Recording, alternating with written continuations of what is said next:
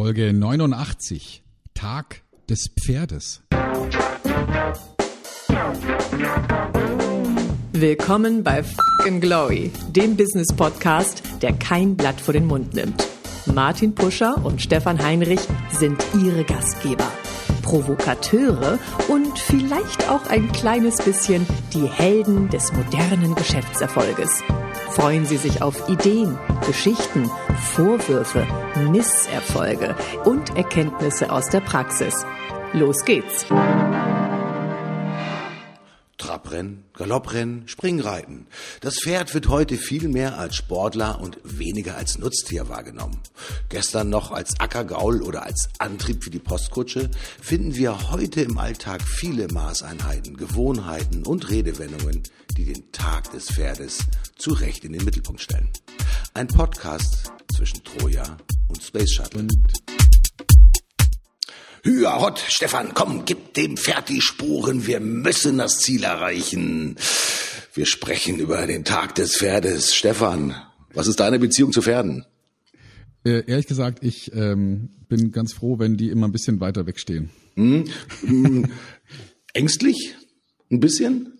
Ja, also äh, die finde ich ein bisschen zu groß und mit Hufen, ich habe da echt äh, so Fantasien. Ne? Also ich mag das nicht, äh, in der Nähe von einem Pferd zu stehen. Ich habe immer Angst, dass ich da verletzt werde. Ja, Angst und Respekt. Ich glaube, Respekt sollte man davor haben, weil die sind ja teilweise mit einer Schulterhöhe von 1,80 Meter und teilweise zwei Meter. Wenn man sieht, ich sag mal, wie kraftvoll und muskelbepackt diese Pferde sind, die zum Beispiel bei internationalen, keine Ahnung, Galopprennen oder Springwettbewerben über ja mannshohe Hindernisse einfach drüber hinwegspringen. Ich bewundere dann A, die Pferde ganz besonders, dass sie natürlich zu dieser Eleganz und zu dieser Kraftanstrengung tatsächlich in der Lage sind. Bewundere aber auch ein Stück weit die Reiter, weil die müssen ja so eine Art Symbiose tatsächlich eingehen mit ihrem Reittier, mit ihrem Pferd, um halt auch tatsächlich diese Herausforderung auch tatsächlich zu bewältigen. Ähm, das Pferd alleine lebt natürlich auch hervorragend, ja, in den Prärien des Westens, in den Prärien des Ostens. Aber so viel freilaufende Pferde gibt es ja gar nicht mehr. Das Pferd hat sich in vielerlei Hinsicht ja zu einem Nutztier entwickelt, dass sich der Mensch auch ein Stück weit untertan gemacht hat. Ja, früher, Stefan, wahrscheinlich im Mittelalter als Zugpferd auf den Äckern für Kutschen, für Karren und so weiter und so fort. Und für die Edelmänner dann natürlich als, ja, Reittier und als schnelles Fortbewegungsmittel. Hat das Pferd heute eigentlich noch eine nützliche Rolle oder ist es nur noch ein sogenanntes Schmucktier? Also ich finde, finde, wir hatten ja beim letzten Mal das Thema Zeitreise. Das Pferd ist so ein wundervolles, ähm, ja, eine wundervolle Idee, um zu zeigen, so schnell kommen wir aus der Vergangenheit nicht raus. Mhm. Ähm, also ich weiß nicht, ob du diese Geschichte kennst mit, äh, mit was hat ähm, das Space ähm, Shuttle mit äh, Pferdeärschen zu tun. nee. äh, ja. ja. Ne, also die Idee ist ja, ähm, was hat, was hat die, die Konstruktion des Space Shuttle mit einem Pferdearsch zu tun? Ähm, und äh, die Antwort ist, dass die, die Spurweite, also die, die, die Breite der Schienen, ähm, die, die man hat, weltweit im Prinzip, mhm ähm, von römischen Triumphwägen abgeleitet ist. Mhm. Ja, weil weil äh, die römischen Straßen, die waren geprägt von diesen Furchen, die diese typischen römischen Wägen ähm, gezogen haben. Ne? Also diese Furchen, einfach dadurch, dass man mit diesen Kutschen da gefahren ist und dann irgendwann gibt's halt eine Furche und dann fahren die Karren automatisch in dieser Furche. Und die waren halt geprägt durch zwei Pferdeärsche. Also ne, die Breite von zwei Ärschen, die, die sozusagen vor die Kutsche gespannt waren, haben diese Breite definiert. Und weil man dann irgendwann gesagt hat, ja komm, lass uns das übernehmen, ähm, musste man 2000 Jahre später, ähm, wo man dann Space Shuttle Elemente per Schiene transportieren wollte und natürlich waren die dann begrenzt durch Tunnelbreiten, Tunnelhöhen und sowas musste man sozusagen dann wieder Rücksicht nehmen auf Pferdeärsche. Das finde ich eine saugeile Geschichte. Ich kann ja mal die, die Geschichte dazu äh, mit in die, in die, ähm, in die Show Notes packen. Mhm. Weil das zeigt, ey, das ist gar nicht so einfach, ähm, sich zu lösen von, von Dingen, die es schon mal gab. Ja? Mhm. Und, und wenn man jetzt nochmal noch mal einen Schritt weiter denkt zum Thema Pferd, und was da alles, alles passiert. Hey, das Auto, ja, eines der wichtigsten ähm, Instrumente, die wir heute haben, ist nun mal das Auto und äh, das ist nichts anderes als eine Kutsche ohne Pferde. Mhm. So war es ja, glaube ich, auch am Anfang konzipiert, ne? Genau. Und wenn wir jetzt noch einen Schritt weiter denken ähm, und, und sagen, wir machen jetzt hier selbstfahrende Autos, dann sagt mir mal einer, warum das immer noch aussehen muss wie eine Kutsche ohne Pferde. Das könnte doch auch aussehen wie ein Wohnzimmer oder ein Meetingraum oder ein Schlafzimmer, ähm, wo man sich reinlegt und äh, über Nacht von A nach B fährt, ohne dass es irgendwie einen, einen Sitz hat und pff, aussieht wie eine Kutsche, wo, wo vier Leute drin sitzen. Mhm. Also wir sehen am Pferdearsch sozusagen hängt die ganze Welt, zumindest was sozusagen die Spurbreiten angeht und was letztendlich mal auch die Ausgestaltung der modernen, ich sag mal, ja, Fortbewegungsmittel ist.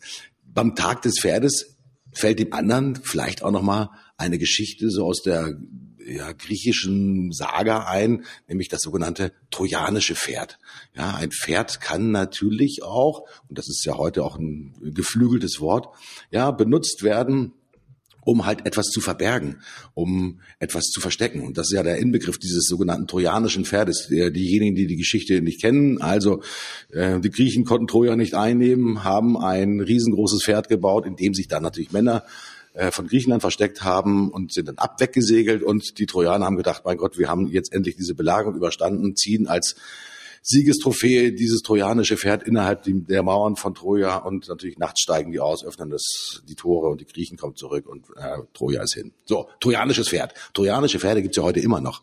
Heute natürlich in der digitalen Ausprägung, quasi als ja, nicht Viren, sondern ich sag mal als Angriffe auf die IT-Infrastrukturen von Unternehmen. Ja, manches kommt halt als wunderschönes PDF her oder ein einfacher Link, den man zugesandt kriegt und kaum machst ihn auf, werden im Hintergrund in Anführungsstrichen, ich sag mal, Viren und andere Ransomware tatsächlich installiert und machen dich zu einem Bot, also zu einem sozusagen abhängigen Rechner im Netzwerk der großen Angreifer. Auch das ist natürlich das Pferd. Hm, aber Stefan, es gibt natürlich rund um das Pferd auch so eine Geschichte, so ein geflügeltes Wort. Erzähl mir keine Story vom Pferd. Ja, das ist so ein geflügeltes Wort. Also jemand steht mir gegenüber, wir stehen zusammen. Ja, und Stefan erzählt, du, gestern bin ich, äh, kam ich gerade aus dem Jahr 1671 zurück. Ich erinnere mich gerade noch an unsere letzte Sendung zum Thema Zeitreise. Da würde ich dich wahrscheinlich mit riesengroßen Augen angucken und sagen, Stefan, hey, komm, erzähl mir doch keine Geschichte vom Pferd. Ähm, ich weiß nicht, wo dieses Sprichwort herkommt. Ich kann mir durchaus vorstellen, dass es natürlich vielleicht auch mit dem trojanischen Pferd etwas äh, zu tun hat, weil erzähl mir nicht die Geschichte vom Pferd. Da gab es natürlich auch Warner in Troja, die gesagt haben, äh, das ist kein gutes Omen, was hier steht. Und ich glaube, die Geschichte vom Pferd ist vielleicht auch so eine Übersetzung von, da ist nichts Gutes drin, ja, in, in diesem Pferd. Und in dem Sinne, wenn du mir so eine Geschichte erzählen würdest, hätte ich auch wahrscheinlich gesagt, hm, das ist, da ist keine Wahrheit drin in dieser Geschichte, wenn du aus dem Jahr 1671 gekommen bist. Hast du eine Idee, wo diese Story herkommen kann, die Story vom Pferd? Ja, es gibt ein paar Interpretationen. Also ich habe gegoogelt, wir packen das auch mit in die Show Notes. Äh, eine Idee ist, dass ähm, bewusst Odysseus in Troja einen Mann zurückgelassen hat, der, als dann dieses Pferd vor den Toren Trojas stand, denen die Story vom Pferd erzählt hat, nämlich es handelt sich um eine, ein Opfer für die Göttin Athene und sozusagen äh, diese Leute durch diese dreiste Lüge dazu gebracht hat, dieses Pferd in die Mauern hineinzuziehen. ähm, also das heißt, äh, daher kommt diese Bedeutung von etwas flunkern oder eine Lüge erzählen, die Story vom Pferd erzählen. Könnte sein, muss aber nicht. Eine andere Idee ist, es hängt damit zusammen, dass es von oben herab ist. Also man sitzt auf dem Pferd und erzählt vom Pferd herab. Mhm. Ja, also eine Idee. Hm, ja, könnte sein. Und eine dritte Idee ist, es hat was zu tun mit dem Handeln von Pferden. Mhm. Ne, also beim, beim früher beim, ne, wenn man so Pferdemarkt, Gaul, Pferdemarkt ja, wahrscheinlich, ja. Da wird ja, wird ja gelogen, bis sich die Balken biegen, ja, wie alt ein Pferd ist und wie gesund ein Pferd ist. Und daher könnte es auch kommen, die Story vom Pferd zu erzählen. Ob das stimmt, wer weiß es schon. Mhm. Aber die Bedeutung ist klar. Es mhm. geht um die Story vom Pferd. Mhm. Interessant finde ich die Geschichte vom Pferdemarkt natürlich. Ähm, wir sind ja sprichwörtlich heute immer noch auf dem Pferdemarkt. Denn äh, auch in unserer digitalen Zeit werden natürlich auch viele Stories erzählt. Und ähm, die Wahrhaftigkeit einer Geschichte ist manchmal schwerlich zu überprüfen. Denn wenn ich mich mit vielen, ich sag mal, Vertriebskollegen oder als Unternehmern unterhalte, natürlich stellen die das eigene Unternehmen, das eigene Produktportfolio natürlich in den blühendsten Farben vor, natürlich in den glänzenden Ausprägungen, wie toll das alles ist und wie viele Unternehmen damit auch schon tatsächlich, ich sag mal, glücklich geworden sind. Auch hier wird jeden Tag eine Story vom Pferd erzählt. Vielleicht nicht immer in einer Ausprägung, die ganz dicht an der Unwahrheit ist, sondern man erhöht natürlich die Geschichte. Denn wenn du ein Pferd tatsächlich verkaufen willst, Warum ist das Fell jetzt gerade stumpf? Vielleicht ein Zeichen dafür, dass das Pferd, keine Ahnung, übermüdet ist oder kein gutes Futter hatte. Ja, das war gerade Staubregen gerade, ja. Deswegen, keine Ahnung. Man findet ja für, für alles irgendwie eine Erfindung oder eine Geschichte, um es in einem guten Licht darzustellen. Die Story vom Pferd, mein lieber Stefan, glaube ich, ist in der heutigen Welt sehr weit verbreitet, weil natürlich kaum ein Unternehmen, das sich beschäftigt mit dem Thema Vertrieb, Verkauf, Content und so weiter und so fort, vielleicht eine ambivalente Kommunikation prägt, sondern eigentlich eher natürlich eine glorifizierende Kommunikation natürlich hat. Ähm, nun bist du ein ausgewiesener Experte, sowohl für das Thema Content als auch für das Thema Vertrieb. Ist dieses glühende Erzählen von Erfolgserlebnissen und dieses Überhöhen sozusagen von Geschichten, merken das die Leute eigentlich? Wissen die das, wenn denen so eine Geschichte erzählt ist und machen die dann intern sowieso schon Abstriche? Naja gut, der erzählt mir wahrscheinlich wenn er mit mir sich eine Stunde unterhält, 50 Prozent seiner Zeit sowieso eine Geschichte vom Pferd. Hm, ja. Ähm, naja, gut, also die, die, dass wir grundsätzlich davon ausgehen, dass jemand lügt, ist ja, hat ja auch was zu tun mit einer, mit einer Lebenseinstellung. Ne? Also bin ich erstmal bereit, etwas zu glauben oder gehe ich erstmal grundsätzlich davon aus, dass mich jemand anflunkert? Das ist ja jetzt vielleicht eher auch ja, eine persönliche Einstellung zum Leben, die da, die da durchscheint. Mhm. Wenn gleich Forscher natürlich festgestellt haben, wie viele, ich nenne das mal Lügen, ist so, hört sich so bitter und so böse an. Ähm, Flunkereien finde ich eigentlich viel charmanter, weil Flunkereien natürlich auch manchmal das Weglassen von Realitäten sind, so wie ich das einfach mal formulieren. Ja, mhm. äh, wenn man sich heute äh, mit jemandem trifft, äh, hat sich verabredet zu einer, was ich Festivität, und man äh, trifft ihn abends, man hat ihn vielleicht vor einem Jahr nicht gesehen. Das Erste, was man häufig sagt, ich freue mich, Sie wiederzusehen oder schön, Sie wiederzusehen. Ähm, das ist auch manchmal eine kleine Flunkerei, äh, der gesellschaftlichen Stellung vielleicht des Gegenüber geschuldet oder sie sehen heute aber besonders gut aus. Ja, das sind Dinge, die erfreuen einen natürlich den Gegenüber. Der fühlt sich natürlich ganz besonders vielleicht gewertschätzt und besonders wahrgenommen.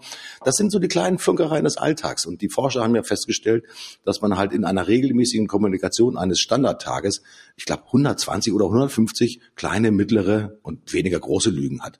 Also Flunkereien gehören einfach zum Alltag, weil sie vielleicht auch das soziale Leben leichter machen, ja, indem man nicht immer die pure Wahrheit und das reale, aktuelle Empfinden auch tatsächlich sofort ausspricht und dem Gegenüber damit vielleicht sagt, ja, du hast aber bestimmt zehn Kilo zugenommen, seit wir uns das letzte Mal getroffen haben. Als Beispiel, ja, wäre ja zum Beispiel kein Schaman. Ich sage, ich habe das Gefühl, ihm geht's im Moment gut. Ja, wäre auch sozusagen eine charmante Umschreibung dessen, augenscheinlich, ja, lässt es dir halt einfach gut gehen und äh, trinkst viel, trinkst, isst viel und hast halt einfach zugenommen. Ist halt so. Punkt.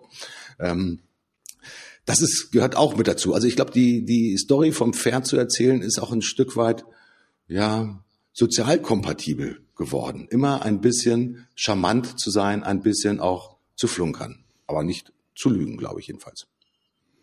Ja, also ich finde es gut. Also ist, was ist, man könnte ja auch sagen, Storytelling ist ja jetzt auch nicht grundsätzlich immer nur die Wahrheit und die Wahrheit, mhm. sondern es ist halt die, die Ausschmückung einer Aussage in Form einer Geschichte. Mhm. Das muss ja jetzt auch nicht immer alles zu 100 Prozent und genau so gewesen sein. Man sieht ja, manchmal gibt's Geschichten, die, die überdauern einfach die Jahrzehnte, die Jahrhunderte manchmal, wie zum Beispiel die Story vom trojanischen Pferd niemand weiß, ob das wirklich genau so war, aber die Geschichte ist einfach so gut, dass man sie immer wieder gerne weitererzählt. Mhm. Und so gibt's halt einfach auch genügend Geschichten, die immer wieder weitererzählt werden, auch obwohl sie nicht wahr sind. Ich denke da an Märchen. Ähm, und, und die werden aber trotzdem weitererzählt, weil sie eben eine Botschaft beinhalten und weil sie in sich sinnvoll sind und weil sie passen und weil man sie sich gut merken kann. Und ähm, ja, dadurch wird eben dann eine Story draus und die muss nicht immer hundertprozentig wahr sein. Mhm. Ich möchte mal jetzt die Geschichte ganz doll strecken, ein Stück weit vom Pferd auch noch weg. Ich hab, wir haben ja eingangs auch darüber gesprochen, dass heute, ich sag mal, im Pferdesport Mensch und Pferd ja eine fast Symbiose eingehen, ja. Ähm, der Reiter sozusagen als Lenker, wo soll es denn hingehen und die, das Pferd sozusagen als Kraftsymbol, das letztendlich ist immer über hohe Hindernisse springt. Jetzt bewegen wir uns ja in einer zunehmend digitalen Welt und äh, wir brauchen jetzt im alltäglichen Leben natürlich keine Pferde mehr, Stefan, um uns halt voranzubewegen. Das, was wir brauchen, sind aber Methoden, Instrumente und vielleicht auch Tools und Werkzeuge, mit denen wir unseren Job besser machen können. Äh, so wie ein Reiter natürlich sein Pferd trainiert, um halt an einem Wettbewerb teilzunehmen, habe ich das Empfinden, dass heute, ich nenne es einfach mal äh, Programme, Werkzeuge, Apps und so weiter und so fort, vielleicht unsere heutigen Pferde sind, die wir halt auch virtuos tatsächlich bewegen müssen, durch einen Parcours auch tatsächlich bewegen müssen, um halt erfolgreich in diesem Wettbewerb zu sein. Findest du dieses Beispiel zu sehr an den Haaren herbeigezogen? Ja, Großartig. Aber das ist natürlich das Schöne an so einem Podcast. Man kann es ja mal versuchen, ob so eine Geschichte auch tatsächlich verfängt. Also ist natürlich. Also was, ja. was, was ich interessant finde, mhm. ähm, ich glaube, dass viele Konzepte, die über die wir jetzt gerade im Moment nachdenken, äh, rund um Mobilisierung, dass die auch zur Zeit der Pferde schon da waren. Also früher war es ja so, dass Postkutschen so funktioniert haben, also zu Zeiten von Ton und Taxis, dass ähm, ein Gespann mit zwei oder vier Pferden irgendwo vor eine Poststelle vorgefahren ist. Dann hat der Kutscher da seine vier äh, ausgelaugten und müden Pferde abgestellt, hat vier neue, frisch genährte gekriegt und ist dann weiter gepest. Ja, also das ist etwas, was was wir heute auch bedenken, wenn wir sagen, hm, wie machen wir das denn jetzt hier mit Akku und Batterien und äh, mhm. wie könnte das denn gehen? Ja, also ganz ähnliches Konzept. Heute ist es ja so, wenn wir am Pferde denken, dann haben wir da eher so einen nostalgischen ähm, Nimbus, ja. Also mhm. wenn man ein Pferd hat, dann, dann striegelt und pflegt man das und das ist fast schon, ja, fast schon wie ein Haustier, steht zwar im Stall, aber na, hat, hat heute eine ganz andere Bedeutung, als ein Pferd vor 300, 400, 500 Jahren hatte, wo es halt ein echtes, wie soll ich sagen, Gebrauchsgut war, ja, so wie ein Akku bei einem Elektroauto oder eine Tankfüllung. Also das heißt, es war weit weniger emotional geprägt, sondern das war ein Nutzungsverhältnis. Heute in, in dem nostalgischen Bild äh, ist es was anderes. Vielleicht wird es in Zukunft auch so sein, dass wir eben noch äh, den ein oder anderen Rennfahrer haben, der, äh, der tatsächlich noch die Hände am Steuer hat und wir das irgendwie sportlich interessant finden, obwohl wir uns längst davon entfernt haben. Ne? Also sowas wie Pferderennen hat ja heute auch keinen Nutzwert mehr. Also früher war das ja eine Ertüchtigungsübung, nehme ich an. Mhm. Heute hat ja ein Pferderennen keinen Nutzwert mehr, gibt aber trotzdem noch genügend Fans für Pferderennen oder von, äh, von dem Sport, der damit zusammenhängt. Mhm. Also möglicherweise wird da das, das Auto oder Mobilität sich total verändern und wir werden trotzdem aber noch so nostalgische Pferdemomente haben mit den Dingen, die wir heute kennen. Ja, Nostalgie passt natürlich so ein bisschen in die Zeit, denn wir rennen natürlich auch auf die Weihnachtszeit zu, mein lieber Stefan. Und äh, wenn ich an die Weihnachtszeit denke, dann sehen wir natürlich auch, dass wir ja, vielleicht in dieser Zeit auch noch mal ein bisschen sozusagen innehalten können, zurückgucken können. Wir schauen nämlich sozusagen auf die Weihnachtstage, die vor uns liegen. Und äh, mein Empfinden ist, lassen wir das Pferd mal einfach vor sich hin galoppieren, äh, beschließen wir mal das Jahr, denn es soll ja auch der letzte Podcast in diesem Jahr sein, denn wir gehen in eine kleine Weihnachtspause, Stefan. Genau, wir hören auf für dieses Jahr. Wir sagen, okay, 21. und 28. gibt's keine Ausgaben. Wir sind dann im neuen Jahr wieder frisch dabei. Und äh, ja, also für mich ist es äh, dahingehend besinnlich, dass ich mich jetzt äh, nochmal aufmachen werde, nochmal eine Woche Sonne tanken im Süden, vielleicht ein bisschen den Kopf nochmal ins Licht halten und vielleicht auch nochmal den einen oder anderen Golfschläger schwingen, mal schauen und dann Weihnachten äh, verbringen und mich neu aufstellen fürs neue Jahr. Viele neue Dinge wird es geben, neue Projekte, Platzhirsch äh, als eine Sache, die für nächstes Jahr geplant ist. Da werden wir sicherlich Anfang des Jahres nochmal drüber sprechen, wenn es live geht. wo wir versuchen werden, ähm, mit einem völlig neuartigen Konzept Unternehmer und Selbstständige dabei zu unterstützen, gemeinsam im Team mit Gleichgesinnten in kleinen Gruppen angeführt durch Leute, die sowas schon mal gemacht haben, innerhalb eines Jahres die Herausforderungen in Vertrieb und Marketing zu bewältigen und sich komplett zu digitalisieren. Also das wird, glaube ich, spannend. Ein Projekt, das da ansteht, viele andere Projekte nächstes Jahr. Aber Martin, du hast bestimmt auch einiges vor. Ja, aber pass auf, lass mich ganz kurz schon mal gleich den Sendetitel für das neue Jahr festlegen. Ich möchte mhm. gerne den Tag des Platzhirschen haben. Also ich möchte gerne, weil ich habe schon mal etwas davon gehört, du hast mir schon mal zwei, drei Dinge erzählt. Ich glaube, das ist so spannend und passt auch eigentlich in die Tagesanalogie, die wir haben. Jetzt haben wir über den Tag des Pferdes gesprochen. Lass uns gleich zu Jahresbeginn über den Tag des Platzhirschen sprechen. Das ist natürlich noch ganz frisch, das Projekt dann. Dann kann man natürlich noch über ein Stück weit über Vision, aber auch schon über reale Dinge sprechen.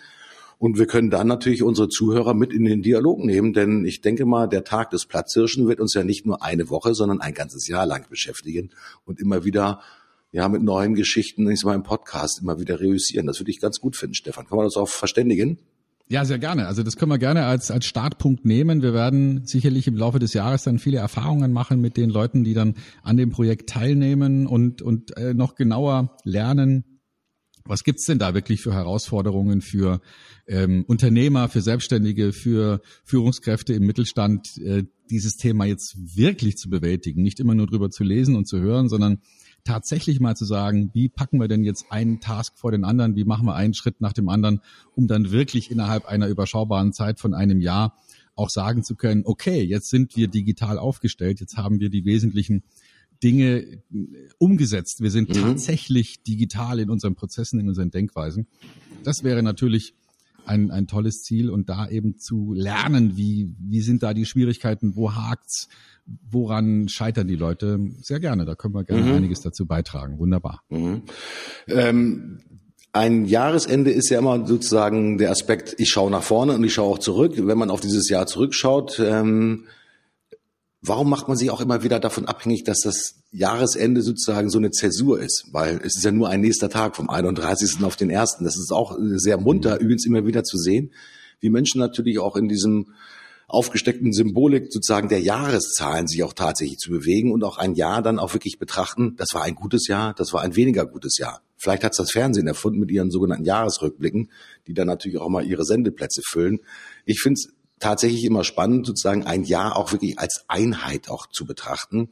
Ähm, das machen viele Unternehmen natürlich wirtschaftlich, weil die Bilanzen häufig sich am Kalenderjahr auch bei den meisten zumindest noch orientieren. Da kann man dann sagen, dieses Jahr war gut, weniger gut, erfolgreich oder nicht erfolgreich. Aber was natürlich viel, viel wichtiger ist, ist natürlich die Perspektive der Zukunft. Also das, was ich den Kollegen jetzt in Anführungsstrichen zum Weihnachten nochmal zurufen möchte, ja, sinniert nochmal darüber, was ihr in diesem Jahr gemacht habt. Aber betont das Gute. Das ist, glaube ich, super wichtig, was ihr macht. Und auf dem könnt ihr aufbauen. Also das, was scheiße gelaufen ist, das machen wir wie ein Pferdeäpfel, sammeln wir ein und schmeißen es in den Ofen als Brennstoff sozusagen für unsere Zeit im nächsten Jahr. Ich sage nur eins, das nächste Jahr wird euer Jahr. Ganz bestimmt. Das ist mein Wunsch für jeden einzelnen von euch. Ja, und ich nehme euch mit sozusagen in meine weihnachtlichen und Jahresendwünsche. Und ich freue mich schon auf den Tag des Platzhirschen ja, in der nächsten Sendung, die wir zusammen mit Stefan machen. Frohe Weihnachten, frohes neues Jahr, kommt gut rüber, seid positiv, gestaltet die Zukunft. Tschüss, euer Martin. Auch von mir alles Gute, frohe Festtage, schönen Start ins neue Jahr und wir hören uns dann wieder Anfang des neuen Jahres tatsächlich mit dem Tag des Platzhirschen. Macht's gut und bis bald.